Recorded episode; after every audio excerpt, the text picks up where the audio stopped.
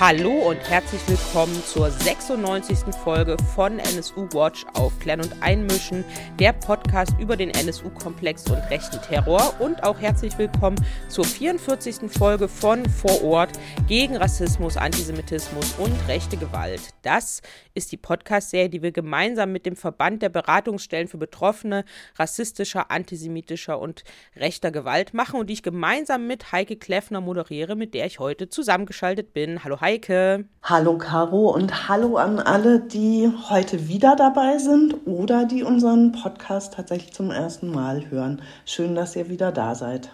Für diese Folge haben wir mit Menschen gesprochen, die hautnah erleben, was es bedeutet, wenn die hohe Zustimmung für die rechtsextreme AfD umschlägt in Gewalt und wie dadurch eben vor Ort ein Klima von Bedrohung, von Einschüchterung, von steigender Normalisierung von Rassismus und Antisemitismus und Queerfeindlichkeit entsteht.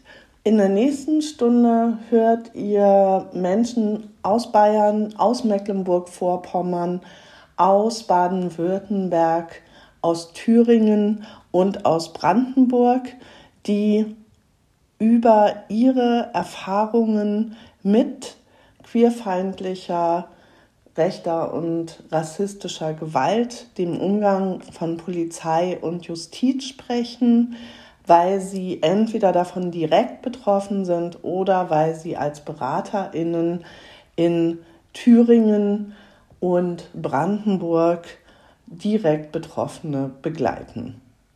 Wir werden euch unsere GesprächspartnerInnen direkt vor ihren Statements oder Gesprächen vorstellen. Unser Gesprächspartner aus Mecklenburg-Vorpommern und sein Ehemann wurden im März 2021 an ihrem Wohnort in Altwarp, das ist im Landkreis Vorpommern-Greifswald, massiv angegriffen, körperlich angegriffen.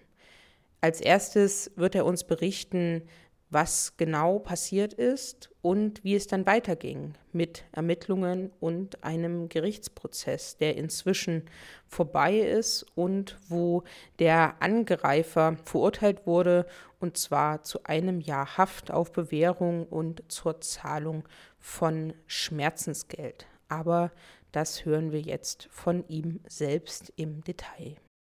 Naja, das war in 21 und dann hat ein Auto uns sehr heftig bedrängelt im, im Verkehr zwischen ähm, Ickermünde und Altwarp und wir haben das Auto erkennt, äh, erkennt als das Auto der Präsidenten von die Riding Skulls hier in Altwarp. Das ist eine rechtsextremistischen Bikergruppe die ähm, ja, unter, unter Beobachtung steht. Na, um das kurz zu halten, wir sind nach Hause gefahren. Der Mann hat, äh, ist uns äh, gefolgt bis zum unser Haus und hat uns, für mich, auf unserem Parkplatz zusammengeschlagen. Der Nase war gebrochen, ich blutete auch meinen Ohren und Augen und das ganze Blut war über mein, mein meine Kleider äh, gespritzt. Also das war und dann ist äh, er war dann noch geholfen für, von einem zweiten Mann, der hier eine Fischstube hat in Altrab. Und dann sind die beiden geflüchtet und der Herr Präsident ist dann für drei Tage verschwunden. Die Polizei hat äh, ihn beobachtet und der dritten Tag hat man ihn bei seiner Freundin in Ückermünde festgenommen und zur Polizeistelle abgeführt. Naja, und dann ging das ganze Theater los. Damals war mein Ehemann äh, Vizepräsident von Eurojust in Den Haag. Das ist die Behörde für alle Staatsanwälte in Europa. Der EU hat dann einen Brief geschrieben an den Justizminister in Berlin in der Ton von, hey, könnt ihr ihre eigene Diplomaten und Top-Beamte nicht beschirmen gegen diese Rechtsextremisten. Das hat in Berlin natürlich wie eine Bombe reingeschlagen. Die haben dann Schwerin kontaktiert. Schwerin äh, hat dann alles gemacht, um dann eine große Razzia bei denen äh, zu halten. Und daraus kam dann natürlich ein Gerichtstermin für den Herr Präsident beim Amtsgericht in äh, Pasewalk, der wir dann zwei oder drei Wochen zurück gewonnen haben. Und er hat dann ein Jahr Haft gekriegt auf Bewährung und er muss uns dann, für mich dann 3000 Euro Schadeersatz bezahlen. Mit Blick auf dich und dein Ehemann, welche direkten und indirekten Folgen hat denn die Tat bis, bis heute? Ich muss erstmal sagen, dass ich von diesen Typen überhaupt keine Angst habe. Und ich werde, mich immer mit aller Maß, mit, mit aller Dinge des, des, des Staates mich äh, verteidigen gegen diese Leute. Aber für meinen Ehemann war das ziemlich traumatisch, weil der ist dann wohl in der Justiz, aber er ist nicht gewöhnt an die Gewalt, die man hier in Vorpommern normal find, findet. Und die Konsequenz daraus ist, dass wir die Biker noch mehr beobachten. Naja, für den Rest, wir sind eigentlich positive Menschen und wir haben einfach unser Leben aufgenommen, aber immer im Hintergrund mit, was werden die next machen? Weil es sind natürlich äh, Rechtsextremisten und die halten nichts von die, die Bundesrepublik und der Rechtsstaat und die denken, dass die hier so in Vorpommern selber ausmachen können, was die wollen. So, das ist äh, so, was wir erlebt haben. Du hast ja schon berichtet, dass es Ermittlungen gab, eine Razzia und einen Prozess. Habt ihr die Arbeit von Polizei und Justiz als hilfreich erlebt? Hat die euren Erwartungen entsprochen oder gab es da auch Probleme? Naja, da sind zwei polizeiliche Entitäten hier. Das ist das LKA und die kommunale Polizei.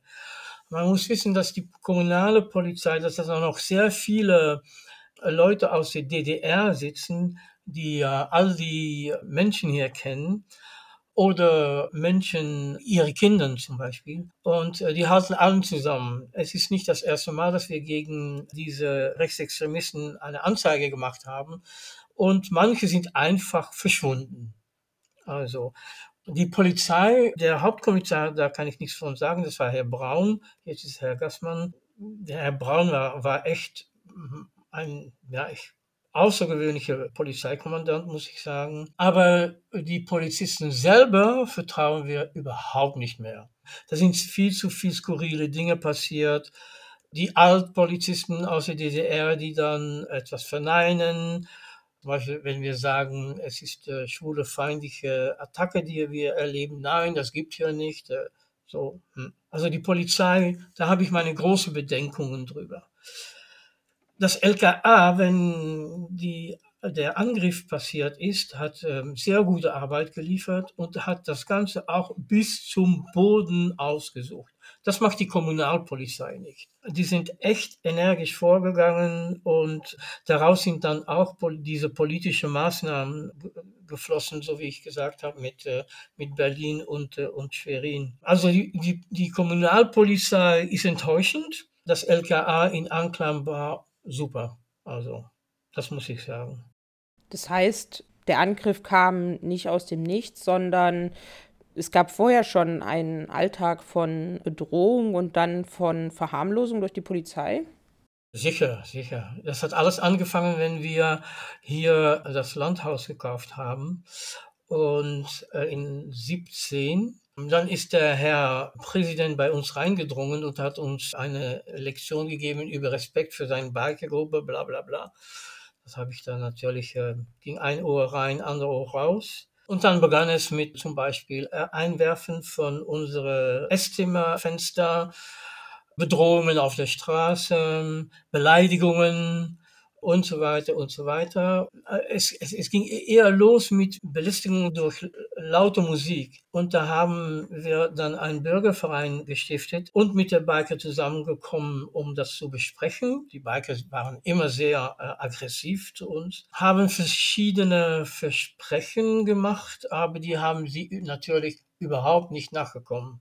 Und das ist dann weitergegangen und weitergegangen und das wurde dann sehr aggressiv, ja die wollten ja uns eigentlich weghaben. aber ich lasse mich hier nicht vertreiben. Punkt. Und ich streite weiter. Ich hoffe, es gibt auch Solidarität für euch vor Ort. Nein, überhaupt nicht. Solidarität kriegen wir nur von unseren Freunden. Und das sind alle, wie man hier sagt, Zugezogene. Also man muss wissen, dass hier, die, hier im, im Dorf ist die Gesellschaft verteilt in zwei Kampfen. Das ist die Einheimische, die, die, die, würde man sagen, die Urbewohner, die überhaupt keinen Kontakt wollen mit die Zugezogenen. Also äh, man kann machen, was man will, man kann offen stehen für alles. Die wollen überhaupt keinen Kontakt mit, wie man dann so schön sagt, Wessis. Das ist ausgeschlossen. Und die Wessis probieren dann wohl mit die Ossis zu kommunizieren, aber stoßen immer auf ein, eine Mauer, die, die, die, ja, die, die aufrecht bleibt. Also. Und da ist auch eine sichere ähm, Prätenz von diesen Leuten hier, die denken, dass die Ossis besser sind als die Wessis. Ich weiß auch nicht warum, aber so sehe ich das als Ausländer. Äh, und das versaut die ganze Atmosphäre. Hm. Und dabei sind die Biker beschäftigt, um alle kommunale Institutionen und so zu pervertieren.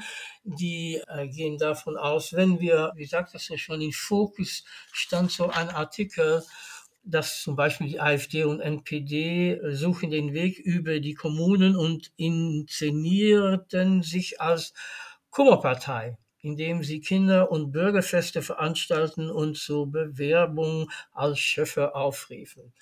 Und das passiert hier. Die Biker machen exakt das. So. Und es geht nicht bis hier, bis das nächste Dorf, aber sie probieren die ganze Struktur hier zu infiltrieren und alles nach ihre Wünsche zu setzen. Also und das geht sehr weit. Zum Beispiel, wir hatten einen traumhaften Bürgermeister Bauer, der sehr offen war, demokratisch. Der war eigentlich vom Außen dem Dorf. Und alle, die danach gekommen haben, haben, sind die Biker nachgelaufen und haben zusammengehalten und haben die Zugezogene dann immer ausgeschlossen von alles. Und das sind nicht nur wir, das sind auch beinahe alle Zugezogene. So. Also Unterstützung vom, äh, von die Dorfbevölkerung null. So. Und vielleicht von anderen darüber hinaus, gab es da etwas sozusagen über, überregional oder was, was wünschst du dir?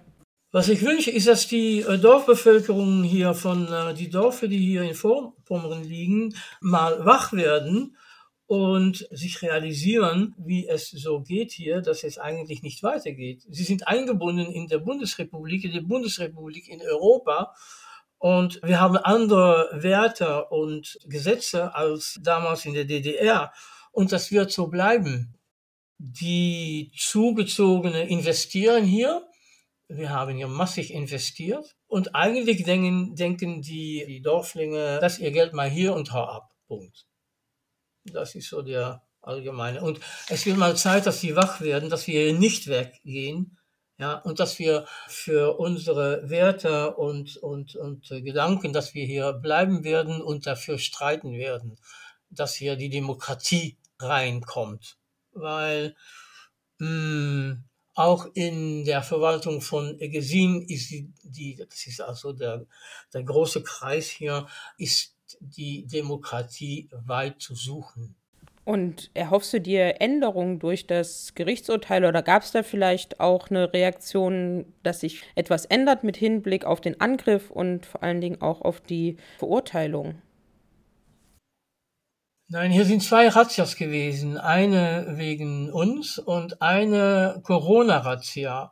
Und die Corona-Razzia, da hat der Herr äh, Präsident, so genannt, aufgerufen an seine Kumpel, um die Polizei anzugreifen. Das ist eine Schlacht. Äh, wir haben das alles gesehen. Ne? Wir sitzen hier auf der ersten Reihe des Theaters. Das ist dann zum Gericht gegangen und der Richter hat so von etwas gesagt, so von, das ist mich alles viel zu viel. Zahlen Sie hier mal 1000 Euro, Sie kriegen kein Strafblatt und gehen Sie weg. Und die Menschen hier sind nicht interessiert. Äh, während wir attackiert wurde, ist ja ein Auto von einem Nachbar ein paar Häuser weiter vorbeigekommen und hat seinen Daumen hochgehalten, um zu sagen, gut gemacht, äh, Herr äh, Präsident, gut gemacht, wenn ich blutend auf dem Boden lag.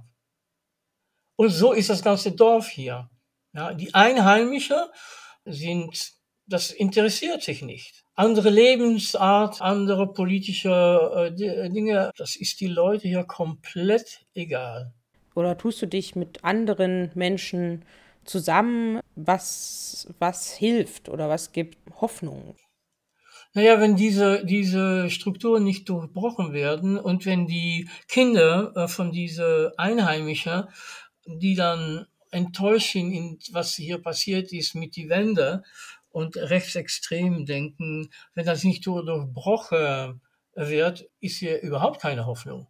Weil die Eltern geben ihre, ihre Perversionen weiter an ihre Kinder und die Kinder denken dann, ja, das ist normal, ich mache so wie meine, meine Eltern. Aber am Ende muss der Staat hier mehr präsent sein, muss die Polizei mehr präsent sein und muss man die Bevölkerung deutlich sagen, hallo, ihr seid in der Bundesrepublik. Ihr seid in einer Demokratie. Verhalten Sie sich dann auch als Demokraten, ja, und, äh, und nicht als, als Rechtsextremisten oder Extremisten tout court. Aber ich glaube, dann bin ich jetzt zehnmal tot, bevor das passiert. Sie sind sehr stur und, naja, sie denken, dass sie immer recht haben. Also das, das ist so das Allgemeine, was hier herumgeht in, in Altwarp. Und in die anderen Dörfer auch, ja, hier herum. Ja, da seid ihr wahrscheinlich mit eurer Erfahrung leider nicht alleine. Nee, nee, nee, da sind noch andere Leute, die, äh, die so. Aber wir haben äh, gute schwule Freunde. Wir sind mit drei äh, schwule Pärchen hier im Altwarp. Und die sagen, ja, wir machen nicht mit mit, mit die Bürgerinitiative, weil wir haben Angst von diese äh, rechtsextremistischen Biker. Und, und viele, äh, viele Altwarper selber kommen zu uns und sagen, mach doch mal, mach doch mal, wir sind die Biker satt. Aber solange dass die zum Beispiel durch den Bürgermeister und durch den, den, der Gemeinderat unterstützt werden, werden die, die Altwarper selber äh, ihren Mund nicht aufmachen. Die haben Angst von diesen Biker, was wir nicht haben. Wir haben keine Angst von den Bikern es ist eine, für uns ist das eine Bedrohung für die Bundesrepublik. Und es, ist mal Zeit, dass die Einheimischen, dass sich das auch realisieren, dass es eine Bedrohung ist. Ich hoffe, dass sich etwas ändert, auch durch die Bürgerinitiative und wünsche dir und euch dabei viel Kraft. Ja, danke schön. Aber ähm, wir leben hier in unser schönes Haus mit einem schönen Garten, großen Toren, die zugehen und wir haben unsere Freunde hier in die umliegende Dörfer und in Altwarp und für den Rest, ja, wir leben in unserem Paradies also.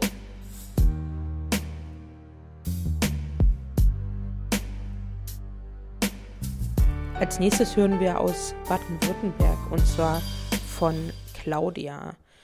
Im Sommer 2021 war sie mit ihrem Mann in Freiburg unterwegs und wollte eingreifen, weil sie sah, dass zwei Jugendliche von einem Mann angegriffen wurden. Sie wollten dazwischen gehen und wurden dann selber mit Pfefferspray und ihr Mann mit einem Messer verletzt. Es stellt sich heraus, dass der Angreifer Robert H., 39 Jahre alt, ein kommunaler AfD-Politiker ist. Claudia berichtet von den Folgen des Angriffs und auch, was es für Folgen für sie hat, dass das Verfahren inzwischen eingestellt wurde. Dieses Interview wurde von der Beratungsstelle Leuchtlinie für diesen Podcast aufgenommen.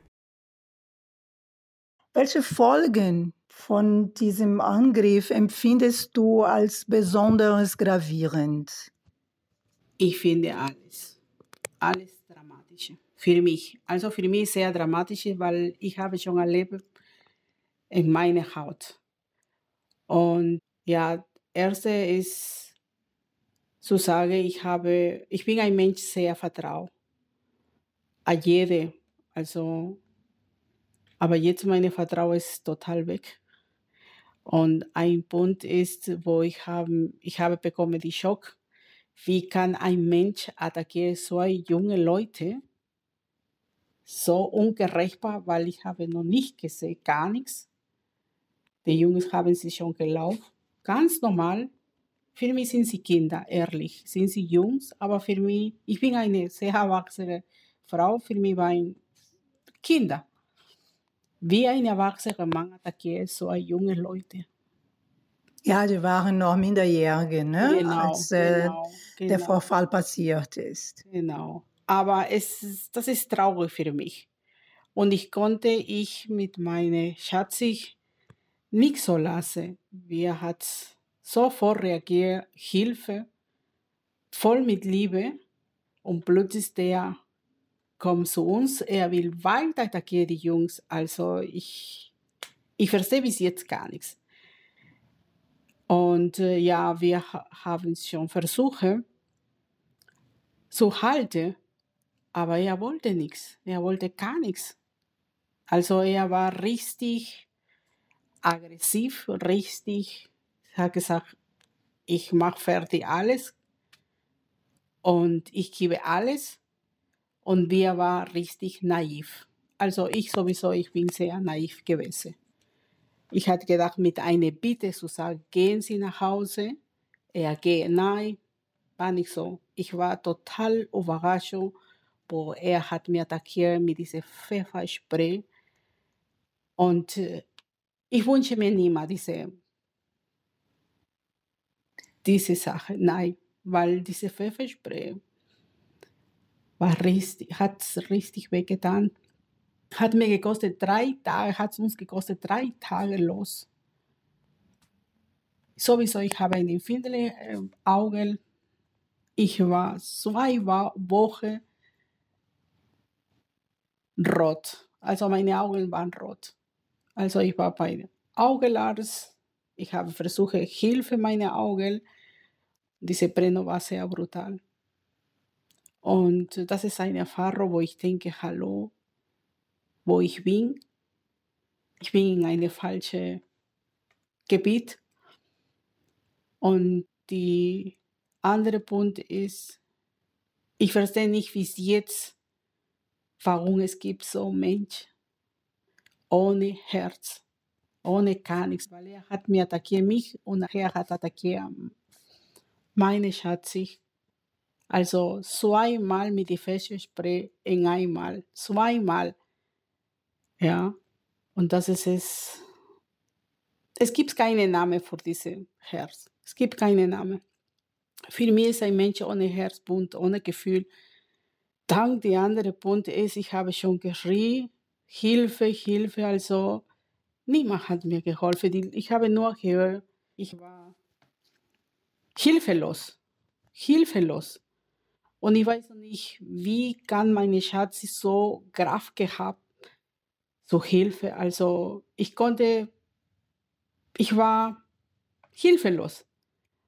Ich bin sehr dankbar, meine Schatzi, weil er hat mir geholfen, hat mir das Leben gerettet, weil er hat eine Messer ge- gehabt und er wollte direkt zu mir, weil ich bin nicht so große Frau.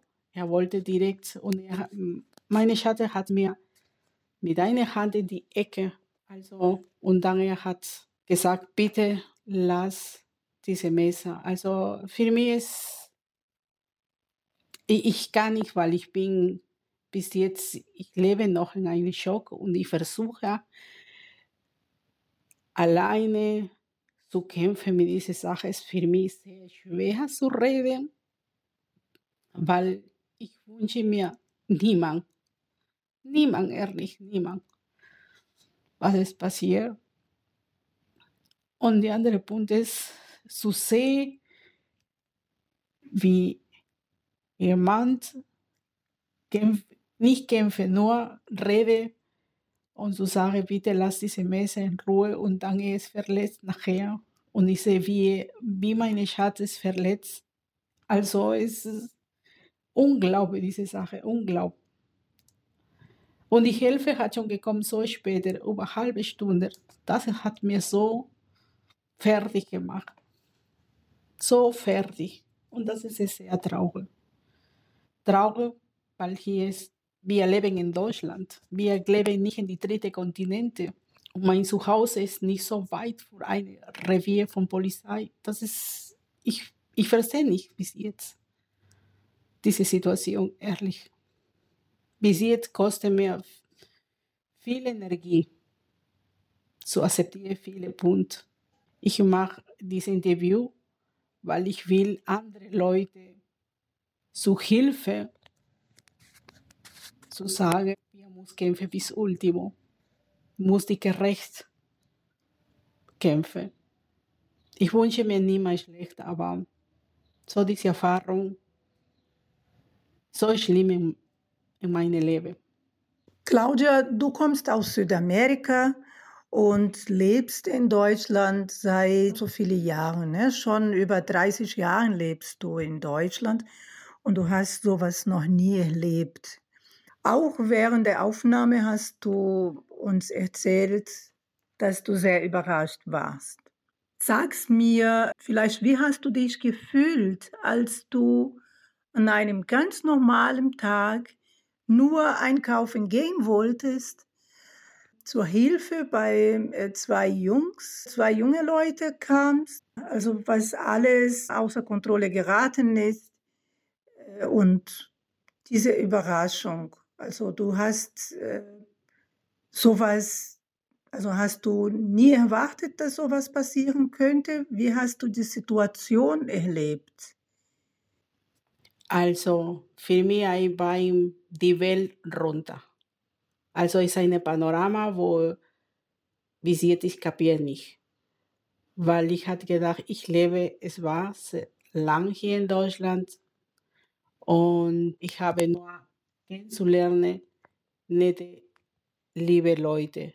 Nur nette, liebe Leute. Ich, für mich würde ich sagen, ich war für mich eine Kriminalüberraschung. Und ja, also ich habe noch nie erlebt sowas, nie in meinem ganzen Leben, wo ich lebe hier in Deutschland. Also für diese Sache, ich sage, für mich ist eine Überraschung. So, es gibt so Menschen noch, vielleicht ich bin ein bisschen naiv, keine Ahnung, aber das ist ein Chaos jetzt in meinem Leben. Für diese Sache, ich vertraue fast niemand. Hinter mir, wenn jemand ist da, ich oder vorne, also ich muss immer laufen, ich muss gucken immer links, rechts, wer ist. Also meine Vertrauen ist total kaputt. Ja, das ist für mich, ist, kann ich sagen, weil äh, es ist schwer für mich bis jetzt, diese Überraschung. Also für mich, ich nehme so eine Überraschung, weil ich habe noch nie erlebt, wie lange ich, ich bin hier in Deutschland. Ich habe noch nie erlebt. Ich kenne nur nette Leute, liebe Leute, und vor diese sage ich sage eine Überraschung, wie kann ein Mensch reagieren, sowas mit zwei jungen Leuten und dann mit zwei erwachsenen Leuten. Und mein Schatz ist eine Rente und krank noch dazu. Und das ist, nee. Ich habe noch nicht gewusst, wer war, der Anfang der Herr. Ich habe noch nicht gewusst. Wenn ich hätte gewusst, vielleicht Finger weg, nehme die zwei Jungs und dann renne. Keine Ahnung, aber sowas, ich habe noch nie erlebt. Und für diese Sache ist für mich sehr schwer. Du und vor allem hast du schon mal erzählt, dass es schwer ist, wenn du ihn manchmal auf der Straße triffst. Ja, wir also ich habe zweimal getroffen der Herr Einmal war in der Straßenbahn.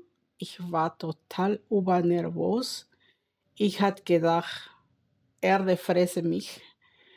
Und ich war ganz vorne, ganz unten, mein, meine Kopf unten im Boden. Ich konnte nichts mehr sehen. Also ich war, Gott sei Dank, war mit Mundschutz in dieser Zeit und ich habe nur also die Straßenbahn hat schon gehalten, meine Station, und ich war rausgerannt wie ein Kind. Und ich, hat, ich war ober, ober nervös. Ich hatte gedacht, meine Güte, mein Herr hat schon, ich glaube, 100 Prozent Bum Bum gemacht, keine Ahnung. Das zweite Mal war in die Stadt mit, mit meiner Schatzi. Und ich hatte gedacht, ich tausche besser die Straße und gehe in eine andere Richtung. Weil ich, fing, ich bin ein Mensch, äh, ich habe schon gewachsen ohne Gewalt. Also ich kenne noch nicht Gewalt, nie in zu Hause. Und für diese Sache, äh, ich wollte keine Konfrontation haben. Also, nee, es für mich kommt nie in Frage, weil äh, ich kenne noch nicht das und ich will auch nicht das. Ich bin sehr glücklich hier in Deutschland, aber ehrlich zu sagen, ich habe mir überlegt, nach Hause zu gehen. Jetzt wollte ich auch von dir wissen, wie dein Verhältnis und dein Vertrauen zur Polizei und zur Justiz geworden ist. Also durch die Ermittlungen der Polizei, die erstmal die Version des Angreifers komplett aufgenommen hat, 100 Prozent an ihn geglaubt hat und auch die Justiz, die, die den Messerangriff eingestellt hat. Ich habe schon gebeten, zu Hilfe mit meinem Auto und in die Garage, weil unsere Garage war nie drei Minuten unten. Und ich habe schon tausendmal gesagt, bitte hilf mir. Ich brauche Ihre Hilfe. Und sie war so kalt, die Dame. Nein, sie bringt eine Laster und nehme oder ich bekomme eine Strafe aus der Straße. Und ich habe gesagt, nein, warum ist eine Polizist hier? Zu Hilfe oder gar nichts? Und sie, sie war total kalt. Sie hat schon gesagt, nein, sie helfen. Sie will nicht mehr helfen. Dann plötzlich war andere Polizistin, eine andere Polizei hat schon gesagt, ja, okay, ich mache eine ältere. Weil die Diskussion war lange Zeit, minimal 20 Minuten hier und her. Weil mein Mann ist geliefert direkt mit in, Kranke, ähm, in einen Krankenwagen Richtung Uniklinik. Und ich war in Schock noch, in Schock. Ich habe nur gesittert, ich war in Schock. Ich konnte gar nichts machen. Ich, ich, ich war praktisch in Schock. Und du hast keinen Führerschein? Genau, ich habe keinen Führerschein. Und dann der Polizei hat mir gesagt, okay, wo ist die Garage? Ich gesagt, nur unten. Es ist nur drei Minuten. Dann hat mir geholfen, klar, natürlich. Und dann ich war in Schock. Und dann ich frage der Polizei, bitte, wo ist mein Mann geliefert? In die Uniklinik. Wo ist in die Uniklinik? Er konnte mir sagen, hallo, ich warte Ihnen und dann wir gehen die Uniklinik. Nein, ich war in Schock. Ich konnte nicht wissen, wo ist die Uniklinik. Ich konnte wissen, wo, wo landet mein Mann. Und trotzdem, ich habe lange Zeit gearbeitet in die Uniklinik. Ich war richtig in Schock. Ich konnte nicht wissen, welche Straßenbahn nehme. Ich, ich habe meine Augen waren sehr rot und, und Du konntest kaum was sehen. Genau, ich, ich war in Schock, ich war in Schock. Also ich habe gedacht, mein Gott, ich, ich bin jetzt alleine, ich, ich, was ich muss machen, ich muss fragen. Also ich weiß noch nicht, ich habe schon angerufen, eine Freundin von mir, Sie hat schon gesagt, ich komme zu dir. Und da hat mir geholfen. Das ist eine, wo die Erfahrung bekomme, diese Vertrauen. Ich hätte gedacht, die Polizei hilft jede Ausländer oder Deutsche oder egal was. Aber hat mir, ich, ich, ich war hilflos. Das ist, war eine Erfahrung und ich denke, in meine Gedanken, jetzt denke ich, vertraue niemand. Also der, von der von der Polizei, nee, 0,0 ist für mich. Zweite Erfahrung, wo ich bekomme mit der Polizei, war in, die Re in, die, in Revier. Revier. Ich habe schon gesagt, aber er hat ein Messer gehabt. Und das ist, ist lächerlich, weil er hat mir angeboten, nein, diese Messer, wo hat schon gehabt, der Herr, der Böse, es für ihr Butterbrexel um Butter zu schmieren. Ja. Äh, Brezel, äh, Butterbrezel zu, zu machen. Ja, und ich habe gedacht, wie bitte diese Messer, so scharfe Messer zu haben, bedeutet, und da ich habe ironisch gesagt, ich kann auch habe eine Messer für meine Vespa und der Polizei sagt, nein, nein, Sie können sie nicht. Ich habe gesagt, hallo, Sie sagen mir, doch, er kann, aber ich nicht. Und ich habe meine Vertrauen war 0,0. Und dann habe ich gesagt, stopp, ich mache gar nichts mehr. Ich rede nichts mehr, ich sage nichts mehr. Also das ist eine, eine Erfahrung nochmal mit der Polizei. Also nee, ich vertraue ehrlich zu sagen, kein Polizei. Es tut mir leid. Also diese Erfahrung, wo ich habe schon gehabt, nein. Nee, ich habe auch keinen Respekt. Es tut mir so weh, aber ich habe keinen Respekt, auch nicht, weil, weil sie haben sie nur eine Uniforme. Nee, Respekt ist, wo helfen die Menschen. Für diese Sache sind sie da, aber nicht so.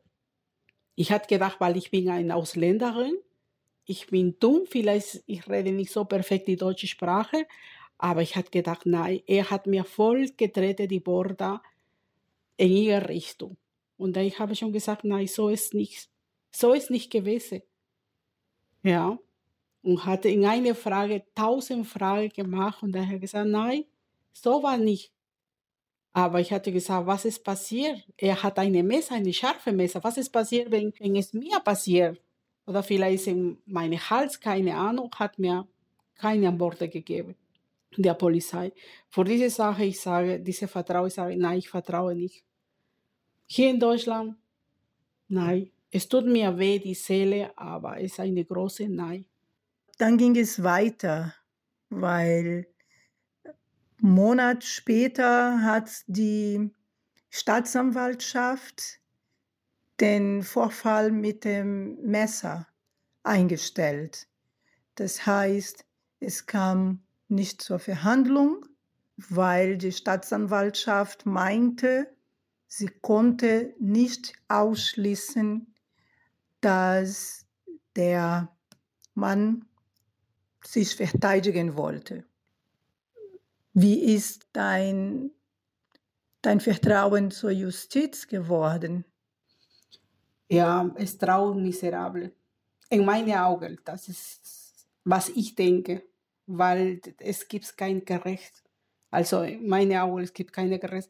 Was ist passiert, wenn, meine, wenn mein Mann ist gestorben in dieser Situation? Weil hat schon gefällt 9 Zentimeter in die Lunge oder Leber. Was ist passiert, wenn er ist nicht mehr da? Gerade die Polizei sagt, okay, ist ein Tod. Nee. Das ist, nee. Also, ich finde es sehr traurig. Sehr traurig, diese Situation, was ist passiert, sehr traurig. Weil die Justiz hat in dieser Situation null gemacht. Es ist sehr traurig, für mich ist sehr traurig. Und was ich lerne, ist nur respektieren. Aber Respekt ist auch nicht. Und das ist, wie leid sehr tun, wie leid jetzt noch, weil mein Mann ist zwölfmal genäht. Zwölfmal wurde er genäht. Zwölfmal. Und es war schon eine, ein, eine tiefe Wunde. Natürlich, mhm. er konnte in diesem Moment nicht liegen. Er konnte gar nichts machen. Das ist, das ist eine, eine Wunde, wo niemand vergisst. Wir haben die Foto. Und das ist sehr traurig, weil äh, es nicht passiert, sagt die Justiz. Es ist gar nichts. Und er hat das Messer gehabt in ihre Hände, hat weggetan. Was ist passiert, wenn ein Polizei das verletzt? Es gibt Justiz? Nein. Oder doch? Nee, wir sind Mensch. Wir sind Mensch. Und ich bin sehr, sehr dankbar, mein Mann, weil er hat mir geholfen. Sehr geholfen. Wenn, wenn er es nicht gewesen, bestimmt vielleicht ich bin auch tot. Weil ich bin ein Ausländer. Und das ist sehr traurig. Also diese Situation mit dem Messe ist sehr traurig. Also mein Mann leidet noch bis jetzt. Er hat alte Traum. Er denkt in diese Sache und gleich sauer auch. ich verstehe schon, jede sauer. Ich bin sauer, weil ich meine Augen sehr verletzt gewesen. Und nur für die Pfefferspray, wie er geht, war gerecht, das ist lächerlich. In meine Augen und Trauer. Für diese Sache, ich bin hier und ich mache die Interview, zu sagen die Leute, so es geht nichts. Es traurig, wir sind Mensch, muss die gerecht sein. Für diese Sache sind sie da. Für diese Sache haben sie gesagt, die Polizei, die alles, die war. Also ich, ich bin sehr traurig, sehr traurig in dieser Situation. Was wünschst du dir? Also ich wünsche mir gerecht, gerecht für jeden Mensch, was sie leben hier in Deutschland, gleich. Also das ist mein Wunsch. Und ich wünsche mir nichts mehr. Gerecht nur. Ich glaube, in, meine, in unserer Situation, ich glaube nichts mehr. Also die Gericht hat schon gesagt, so wie sie ist. Wir müssen nur respektieren, weil das ist ihr Gesetz. Keine Ahnung. Aber ich wünsche mir ehrlich zu sagen, für alles die Leute, wo sie leben hier, nicht nur für Deutsche oder Ausländer, alles gerecht für alles. Das ist mein großer Wunsch.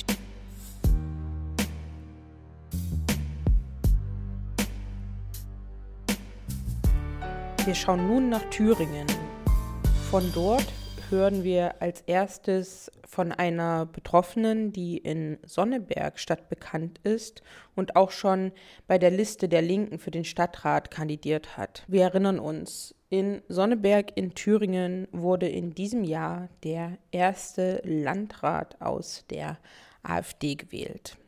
Und danach hören wir von Franz Zobel von Esra, der bei einem Pressegespräch des VBRG Anfang Oktober über die momentane Lage in Thüringen berichtet.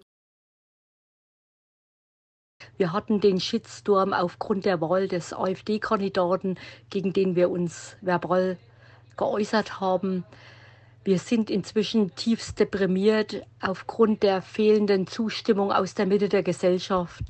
Wir sind tief besorgt über den Dammbruch in der Demokratie. Wir sind tiefst besorgt über die Wahl, die nächstes Jahr stattfindet in Thüringen und äh, fühlen uns wirklich alleingelassen, weil die Zivilgesellschaft sich nichts traut. Alles klar. Tschüss. Ich möchte Ihnen am Anfang von der Situation in einer Gemeinschaftsunterkunft für Geflüchtete berichten, um Ihnen beispielhaft aufzuzeigen, welche massive Bedrohungslage insbesondere für Geflüchtete in Thüringen in einer rassistischen Alltagswelt derzeit besteht. Da die Betroffenen Angst vor Repression durch organisierte Rassistinnen und Rassisten und lokale Behörden haben, muss ich die Beschreibung hinsichtlich des Namens und des Ortes anonymisieren. Wie viele Gemeinschaftsunterkünfte liegt diese abgelegen in einem kleinen Dorf in Thüringen. Es leben dort mehrere Familien mit Kindern. Trotz dessen, dass den Behörden die Behinderung einiger BewohnerInnen bekannt ist, ist der renovierungsbedürftige Altbau nicht barrierefrei. In der Wohnung einer Familie mit sechs Kindern funktioniert der Duschabfluss seit Monaten nicht, weshalb nach jedem Duschen das Wasser abgeschöpft werden muss. In einer anderen Wohnung ist ein Badezimmer seit zwei Jahren ohne Fliesen und in einer weiteren der Bodenbelag an mehreren Stellen beschädigt. Im letzten Dreivierteljahr wurde die Unterkunft mehrfach durch zum Teil maskierte Gruppen angegriffen. Rassistische Parolen wurden durch das Treppenhaus gebrüllt. Kinder rassistisch beleidigt und deren Spielzeug gestohlen. Es wurde gegen Wohnungstüren geschlagen, wiederholt wurde mit Steinen Fensterscheiben der Wohnungen der Bewohner eingeworfen, die bis heute nicht ersetzt und nur notdürftig, notdürftig mit Klebestreifen repariert wurden. Eine Bewohnerin wurde von der maskierten Gruppe in einem Lebensmittelgeschäft attackiert. In einem anderen Fall wurde eine Bewohnerin von einem Mann mit dem Ellbogen in den Brustbereich gestoßen, um die Familien davon abzuhalten, dass sie das Angebot der Tafel wahrnehmen, während ihnen eine Rassistin entgegenrief, ihr seid Ausländer, wir dürfen zuerst eintreten. Darüber hinaus berichten die Familien davon, dass die Kinder auf dem Weg zur Schule beleidigt werden. Zudem werden den Bewohnern mehrfach Fahrräder gestohlen. Busse, auf die die Bewohner angewiesen sind, um in der nächstgelegenen Kleinstadt einkaufen zu können, halten regelmäßig nicht an der Haltestelle, wenn die Busfahrer sehen, dass dort nur Bewohner in der Unterkunft stehen. In einem Fall, der uns bekannt ist, wurde sogar durch einen Busfahrer versucht, eine Bewohnerin vom Einsteigen abzuhalten. Einige der Vorfälle wurden bei der Polizei angezeigt. Passiert ist bisher nichts. Stattdessen sah sich die Familie mit rassistischen Aussagen durch die Beamtinnen konfrontiert. Ähnliche Erfahrungen werden mit der Ausländerbehörde gemacht. Unhöflichkeit, rassistische Äußerungen von Mitarbeitenden und bürokratische Verzögerung. So wurde der Familie gesagt, dass sie ja Deutschland verlassen könnte, wenn sie Beschwerden haben. Außerdem haben die Bewohner massive Schwierigkeiten, Termine bei Ärztinnen zu bekommen, obwohl diese an verschiedenen Krankheiten wie frühkindlichen Hirnschädigungen oder Epilepsie leiden. Unterstützungsstrukturen vor Ort fehlen. Der Sozialarbeiter für die Unterkunft ist nur zwei Stunden pro Woche vor Ort. Auch in anderen Gemeinschaftsunterkünften in Thüringen sind Menschen, die vor Krieg in Herkunftsländern geflohen sind, mit den katastrophalen rassistischen Zuständen konfrontiert. Eine Gemeinschaftsunterkunft für Geflüchtete und ihre BewohnerInnen, darunter 13 Kinder im Landkreis Schmalkalden-Meiningen in Südthüringen, waren in den vergangenen Wochen und Monaten mehrfach Angriffen ausgesetzt. Unter anderem gab es dort einen Brandanschlag, aber auch Flaschen und Steinwürfe auf Fenster und Balkone. Aufgrund der Untätigkeit der Verantwortlichen sind sie dazu gezwungen, weil sie massive Angst um sich selbst und ihre Kinder haben, sich selbst zu organisieren und haben zum Beispiel an den Wochenenden Wachschichten eingeführt, da es besonders häufig zu Angriffen auf die Unterkunft kommt. In der zentralen Erstaufnahmeeinrichtung in Suhl waren die Bewohner mehrfach mit rassistischen Beschimpfungen und Angriffen durch Security-Mitarbeitende konfrontiert. Einer, der mindestens an einem Angriff beteiligt war und offensichtlich in der extremen Rechten organisiert ist, worüber der MDR schon Ende letzten Jahres berichtet hatte, ist weiter dort beschäftigt. Das Land Thüringen und seine untergeordneten Behörden haben keinen Handlungsbedarf gesehen und die Staatsanwaltschaft hat die Ermittlungen, wie auch in anderen Fällen, eingestellt. Bechnam Golestani, der in der Erstaufnahmeeinrichtung gelebt hat, und von einem rassistischen Angriff betroffen war, beschreibt die Situation mit den Securities in einer kürzlich erschienenen Recherche des MDR folgendermaßen. Von Beginn an zerstören sie die Bewohner. Ich berichte Ihnen hier heute so ausführlich davon, weil wir in den letzten Wochen und Monaten eine Debatte zur Migration erleben, die nichts mit der Realität zu tun hat, die wir als Beratungsstellen vor Ort erleben. Man muss hier tatsächlich von einer Parallelrealität sprechen, die in der vorherrschenden Debatte zum Ausdruck kommt, die das Fachwissen aus der Praxis und die Perspektive der Betroffenen, stur ignoriert und stattdessen der Strategie einer permanenten Skandalisierung im Sinne von rassistischen und antisemitischen Narrativen der extremen Rechten und eines radikalisierten Konservatismus folgt. Zentrales Beispiel ist die rassistische Diskussion um sogenannte Pull-Faktoren.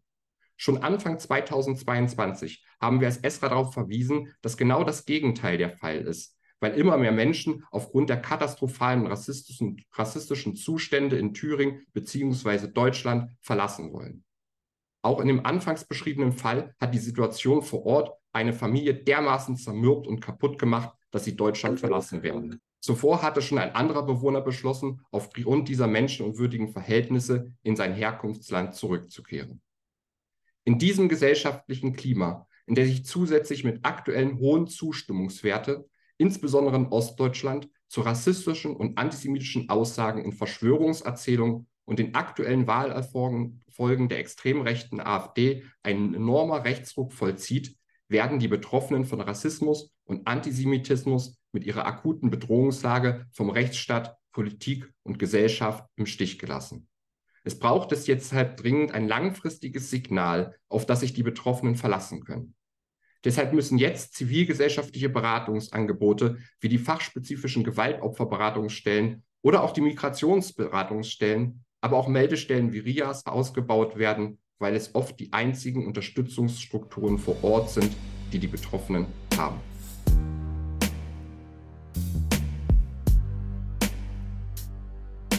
Wir schauen jetzt nach Bayern. Wir hören von dort zwei Statements und ein kleines Interview, das die Beratungsstelle BUD für uns, für diesen Podcast geführt hat. Wir hören als erstes von Erich Schneeberger. Er ist Vorsitzender des Landesverbands Deutscher Sinti und Roma Bayern e.V. Wir hören danach von Markus Apel. Er ist Vorstandsmitglied des Lesben- und Schwulenverbands Deutschland in Bayern und dort Referent für Presse- und Öffentlichkeitsarbeit.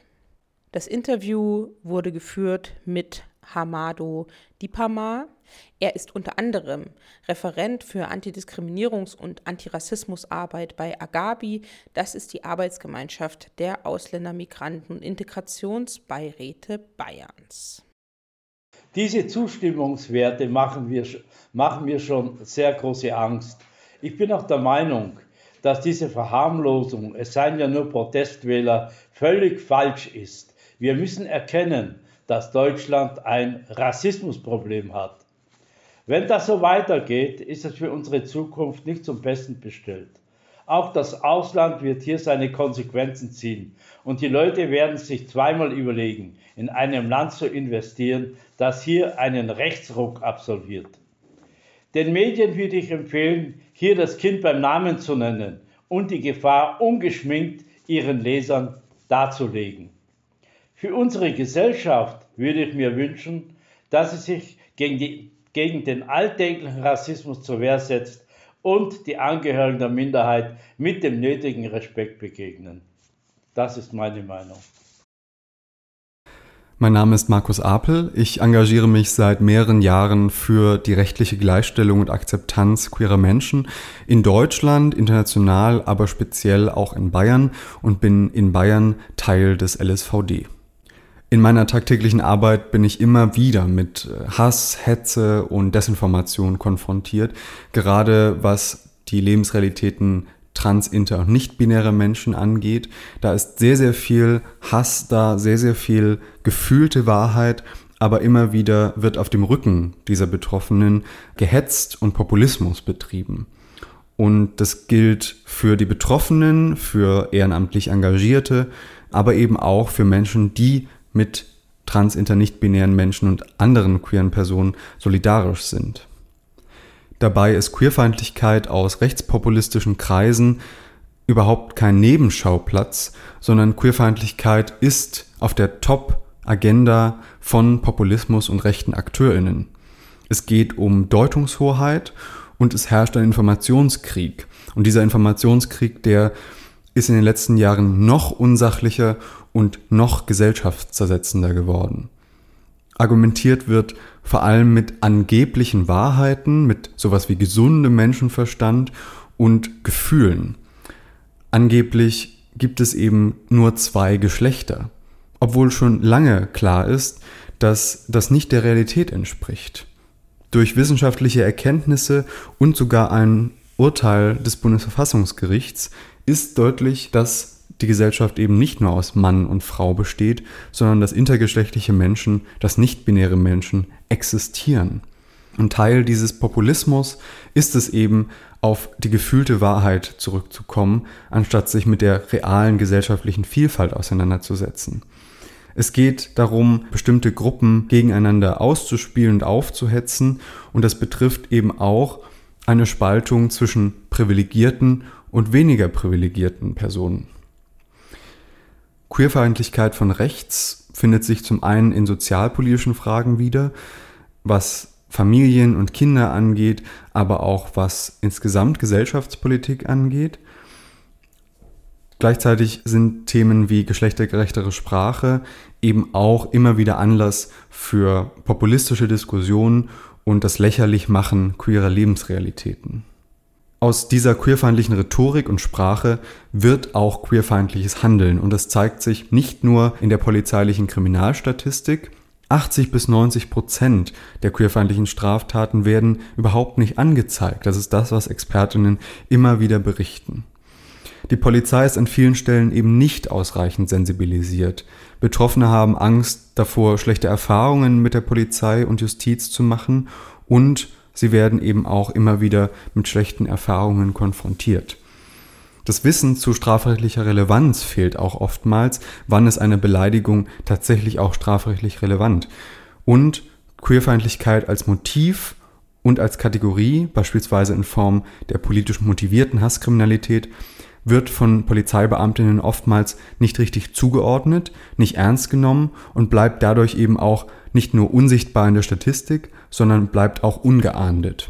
Viele Engagierte ziehen sich irgendwann immer weiter zurück, weil sie nicht nur durch Populismus und von rechts für ihre Arbeit angegriffen werden, sondern auch dafür, wer sie sind und als welche Person mit welcher Identität sie in die Öffentlichkeit gehen.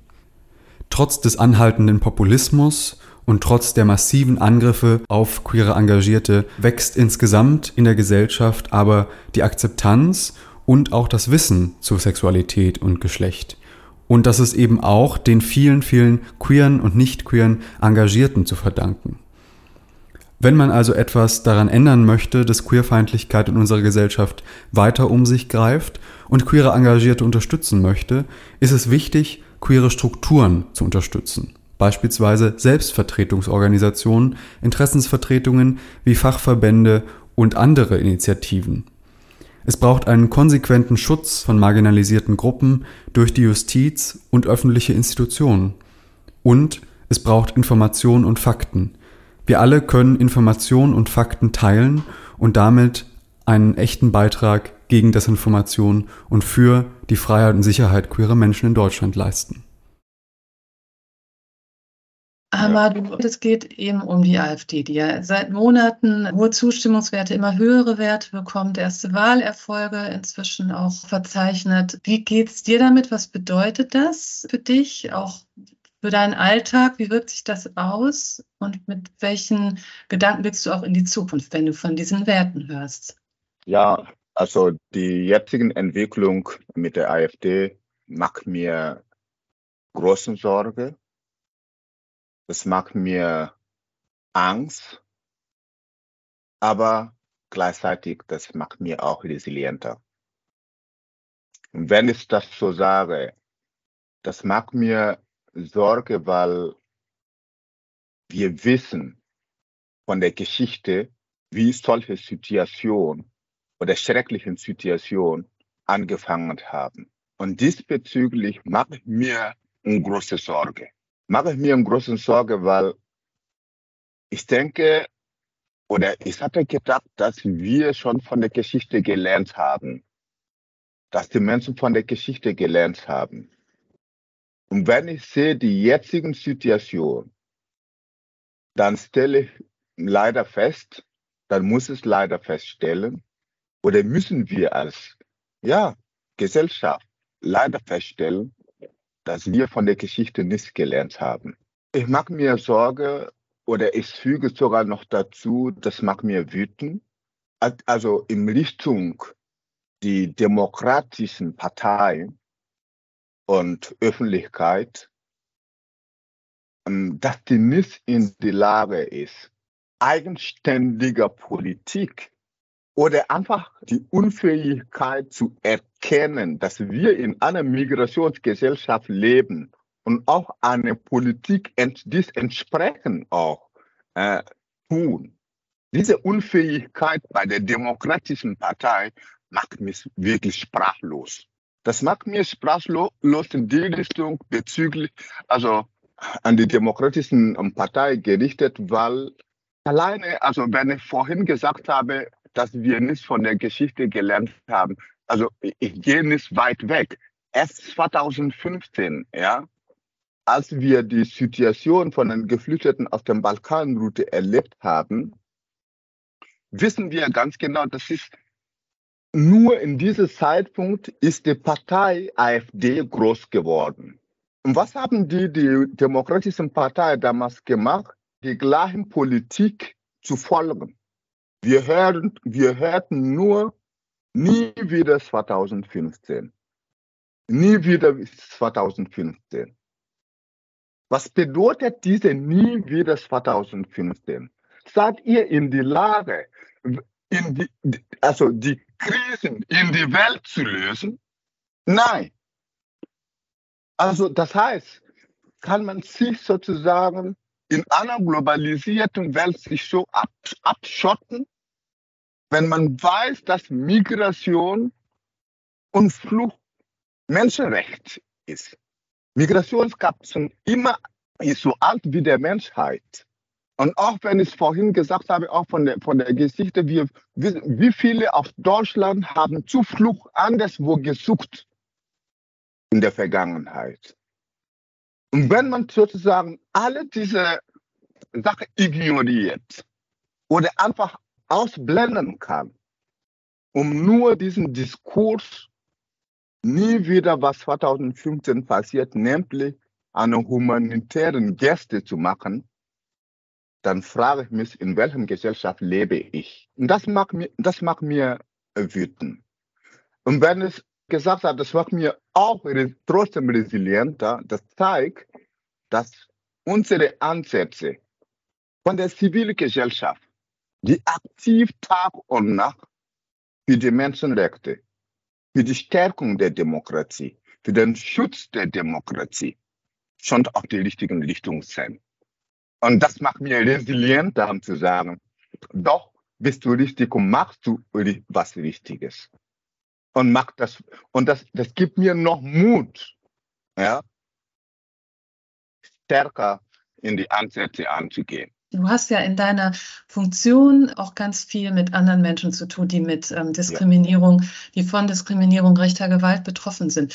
Ist das Thema bei denen und für die, diese AfD, also diese, diese Höchststände? Und wenn ja, wie, was erzeugt das für eine Stimmung? Wie geht es denen damit? Was bewirkt das? Was hörst du so von den Menschen, mit denen ja, du Beruf, ja, äh, also was ich gerade sozusagen auch von mir gesprochen habe, ist es auch verbunden, auch mit meiner Tätigkeit, ja, die Kontakt, die ständigen Kontakt mit Betroffenen ja, von Rassismus und Diskriminierung und ja, unterschiedlichen gruppenbezogenen Menschenfeindlichkeit, weil die, diese Angst ja, bei den Menschen spüre ich täglich. Die alle, die zu mir kommen, viele trauen sich nicht mehr, ja, um zu sagen, gehen wir sozusagen auf einen rechtlichen Weg, weil sie sehen, auf politischer Ebene und so weiter, also das wird nur in eine ganz andere Richtung getrieben. Und die Menschen fühlen sich einfach sozusagen, oder Betroffenen fühlen sich einfach hilflos in dieser Situation. Sie sehen täglich, dass sie als nicht als AkteurInnen einer Gesellschaft sind, sondern als Subjekte ans, ja, einer äh, Situation dargestellt. Und wenn man so sieht, dass als zum Beispiel als Geflüchtete, ja, dass man als Subjekt der Debatte überall ist und niemand von denen sozusagen als handelnde Person auf den Tisch geholt werden kann, ja, das macht, dass diese Menschen ja, sich schon die Frage stellen, habe ich überhaupt noch Rechte? Ja? Und kann ich überhaupt noch die Situation, die ich erlebe, was dagegen tun? Ja? Also die Gespräche, die ich mit vielen Betroffenen habe, läuft schon in die Richtung, dass ich merke, die Unsicherheit, ja, überhaupt was dagegen zu tun, sondern erst, sie kommen ja auch oft nur, um, ja, um Rat zu holen. Äh, wie, wie, kann ich in dieser Situation machen? Ja? ja? Aber wenn man sozusagen den Rat gibt, nee, das ist eine Situation, die du nicht annehmen, annehmen darf. Ja? ja? Wir all, alle in dieser Gesellschaft, man hat nicht nur Pflichten, ja, also wir haben Pflichten und Rechte. Und das gilt auch für dich. Ja? Und das soll, auch für, das soll für alle gelten. Ja? Und das ist schwierig in der letzten Zeit angesichts der Situation wirklich ja, zu vermitteln. Und das merke ich ganz stark in der letzten Zeit. Und das ist auch, was mir wütend macht. In Bezug auf die Medien und die Berichterstattung über die AfD und über diese Werte und über die Probleme, die damit einhergehen. Wie nimmst du die Berichterstattung wahr? Und was würdest du dir vielleicht auch wünschen von Medien, von Berichterstattung? Die Berichterstattung äh, spiegelt ja auch die, die, die Situation. Ja, die ist vorhin auch äh, versucht ähm, darzustellen. Äh, von zumindest meiner Blickwinkel. Die Berichterstattung ist einfach desaströs. Ja, das ist wirklich, oft frage ich mich, äh, ja, weil man tut sich sogar schwer, ja, da Kritik auszuüben aufgrund auch, ja, das, das ist das Paradoxes, ja, dass die Demokratiefeindlichen gegen die, äh, die, die, die Medien schießen, also, äh, also Lügenpresse und so weiter und so fort, ja, und ich bin ein Verfechter von öffentlich-rechtliche, ja, und weil in einer Demokratie ist öffentlich-rechtlichen Anstalt sehr wichtig. Ja? Und gleichzeitig merke ich, nee, das läuft nicht, wie wir es haben wollen. Wie kann das sein, dass in so einer Situation, wo, ich, ich sag, ich sag anders, wir haben bis letztes Jahr über 1,1 Millionen Geflüchteten auf der Ukraine aufgenommen. Die, die Kommunen sind nicht in, in den Medien gegangen und über Überforderung zu sprechen. Sie haben nicht Alarm geschlagen. Ja? Das war meist, das war zum meisten, was sehr begrüßenswert ist. Ja? Äh, nun reden wir über die Situation von den Geflüchteten aus allen anderen Ecken der Welt außer Ukraine wohl wissen, dass wir letztes Jahr nur etwa 200.000 äh, Asylanträge hatten. Und für das etwa 200.000 Anträge schlagen die Kommunen Alarm und die Medien sind nicht in der Lage, ja, diese Ungerechtigkeit ja, klar und deutlich auch in die Berichterstattung zu bringen. Und da frage ich mich, was soll das?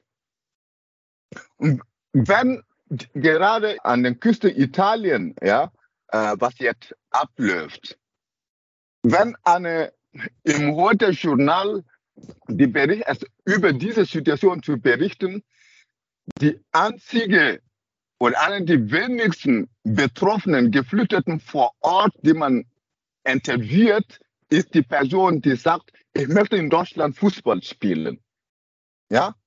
Und das ist sozusagen das, äh, ein Beispiel für alle diese Menschen, die dort sind, in einem öffentlich-rechtlichen Anstalt hier da, darzustellen, da mache ich mir Sorge.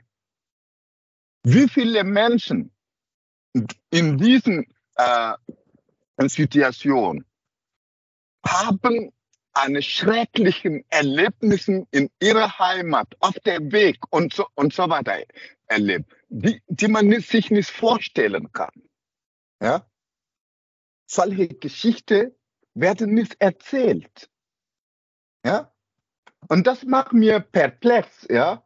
Und das ist die Komplexität der Sache, ja, die ich zu, zugleich als Verfechter von öffentlich-rechtlichen, ja, gleichzeitig sozusagen als Kritiker sein muss.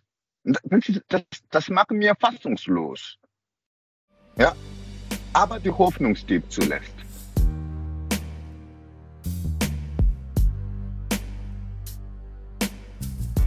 Zum Schluss hören wir aus Brandenburg. Wir hören von Joschka Fröschner von der Opferperspektive Beratung für Betroffene rechter Gewalt. Und er hat genauso wie Franz Zobel von Esra bei dem Pressegespräch des VBRG Anfang Oktober gesprochen und hat dabei seinen Schwerpunkt auf die Justiz im Raum Cottbus gelegt.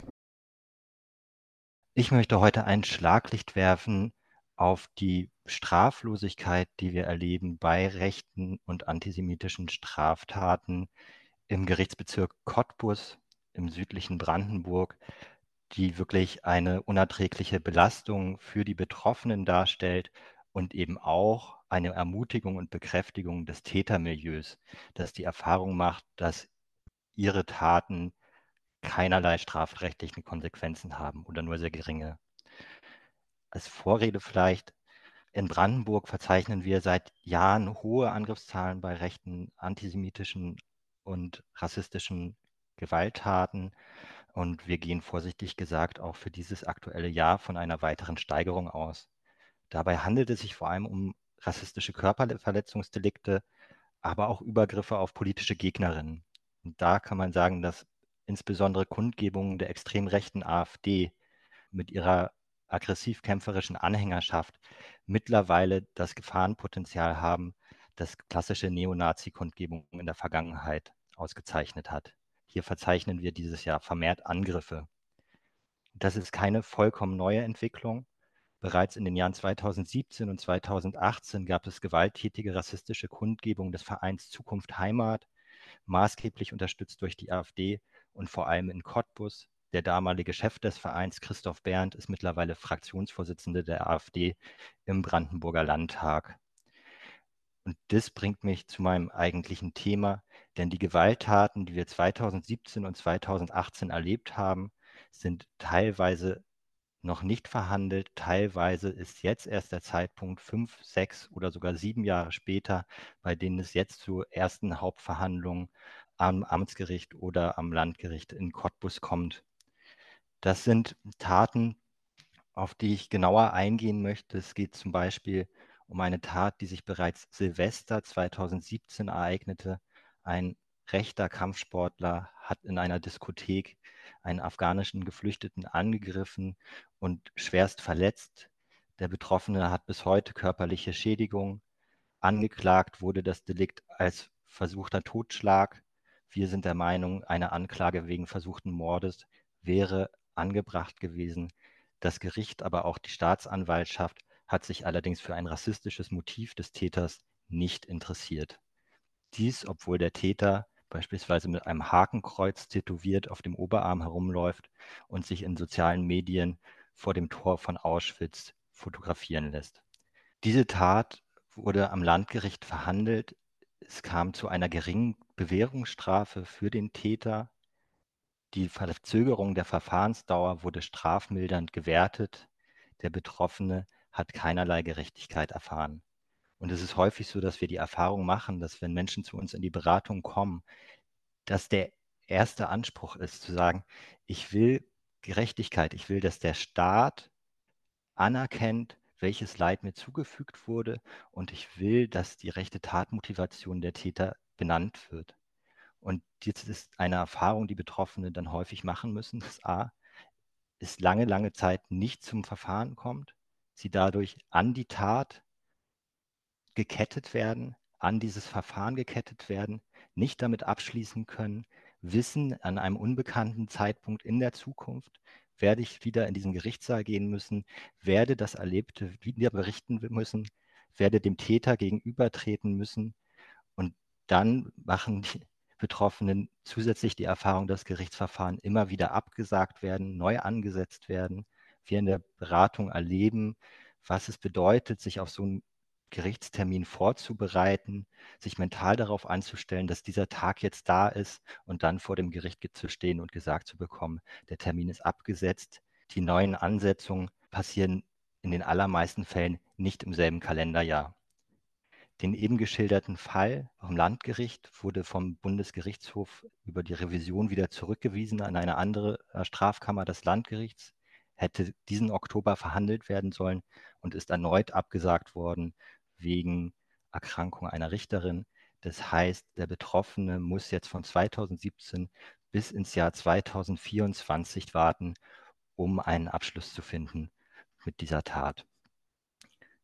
Und das ist kein Einzelfall. Ich könnte hier noch ein paar Stunden füllen mit genau solchen Schilderungen von, von schwersten rechten und rassistischen Gewalttaten, es ist Betroffenen nicht zuzumuten, diesen Weg zu gehen und dies durchleben zu müssen. Sie werden an dieser Stelle im Gerichtsbezirk Cottbus vom Staat alleine gelassen. Das ist die Erfahrung, die Betroffene machen. Es ist kein Rechtsstaat da, der sie unterstützt. Und zusätzlich ist es auch so, dass natürlich auch die Täter die Erfahrung machen, dass ihre Taten nicht, nicht geahndet werden. Das bestärkt Tätermilieus, das sorgt für eine Verfestigung der rechten Szene und des rechten Gewaltpotenzials, wie wir sie in Cottbus ohne Frage haben und wo wir das ganz eindeutig nachvollziehen können. Der Täter des Falls, den ich eben geschildert habe, als wenige Wochen nach dem Urteilsbruch bei einem rechten Kampfsport-Event in Ungarn wieder in Erscheinung getreten. Hier sehen wir ganz eindeutig, dass die Strafverfolgung in keiner Weise funktioniert. Die Erfahrung, dass rechte Gewalt wirksam ist, ist eben was, was wir jetzt auch mit den durch die Ampelregierung in der EU beschlossenen Asylrechtsbeschärfungen und der weitergehenden Entrechtung durch Geflüchtete deutlich sehen, dass diese Beschlüsse in diesen Zeiten gefasst werden, bedeutet, dass nach den 90er Jahren jetzt ein zweites Mal die extreme Rechte die Erfahrung macht, dass rechte Straßengewalt wirksam ist, diesen Staat nach ihren politischen Vorstellungen in eine bestimmte Richtung zu drängen. Auch bei uns ist es so, wir sind drei Berater mit Teilzeitstellen für den äh, gesamten südlichen Raum Brandenburgs. Unsere Beratungsstelle blickt fürs nächste Jahr auf eine Finanzierungslücke, sodass wir nicht sicher sind, dass wir nächstes Jahr tatsächlich auch im Umfang wie im aktuellen Jahr beraten können.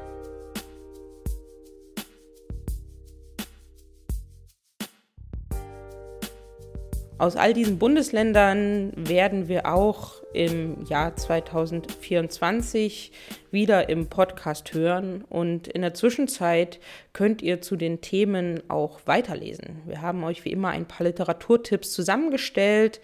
Wir möchten euch nochmal empfehlen, das Buch von Jakob Springfeld unter Nazis Jung Ostdeutsch gegen Rechts. Und wir wollen euch dieses Mal unsere Webdokumentation gegen uns, rechte Gewalt seit 1990 und die Verteidigung der solidarischen Gesellschaft ans Herz legen.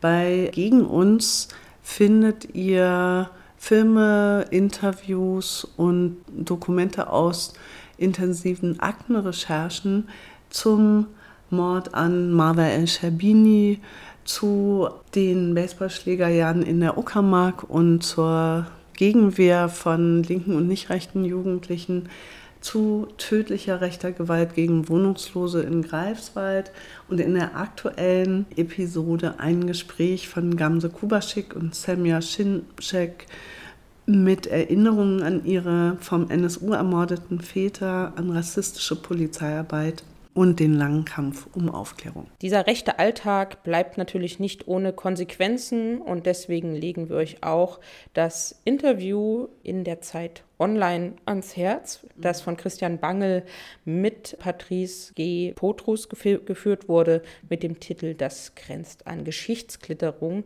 wo es auch nochmal einen Rückblick auf die 1990er Jahre gibt, mit der Frage, ob daraus politisch etwas gelernt wurde. Und zuletzt, aber dafür absolut aktuell, wollen wir euch unsere neue Studie Sekundäre Viktimisierung von Betroffenen rechter, rassistischer, antisemitischer und sexualisierter Gewalt mit einem Fokus auf Polizei und Justiz ans Herz legen. Es ist ein Kooperationsprojekt von der Opferberatungsstelle ESRA. Franz habt ihr eben im Podcastgespräch gehört, dem IDZ Jena und dem VBAG.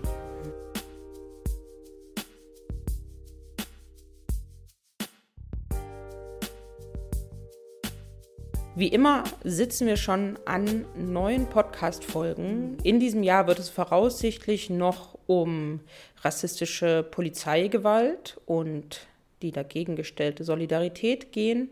Wir werden uns mit antimuslimischem Rassismus und der sich zuspitzenden Debatte rund um Asylgesetzgebung und Abschiebung beschäftigen.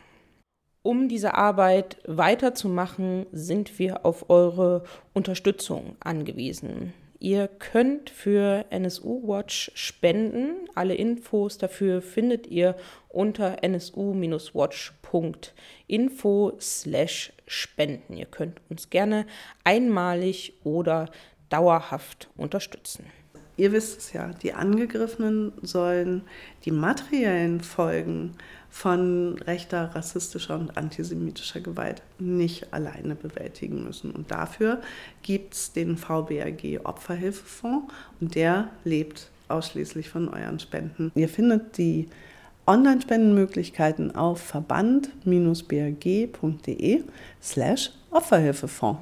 Wir wissen natürlich, dass nicht alle spenden können oder wollen, aber wir freuen uns genauso, wenn ihr unseren Podcast weiterempfehlt und auf den üblichen Plattformen bewertet. Und bis zu den nächsten Folgen findet ihr uns wie immer im Internet nsu-watch.info verband-brg.de. Wir sind auf allen Social Media Plattformen zu finden, at nsuwatch und at rechte Gewalt. Und wir hören uns in der nächsten Folge wieder. Tschüss, Heike. Tschüss, Caro und tschüss an alle. Passt gut auf euch auf und verliert die Hoffnung nicht.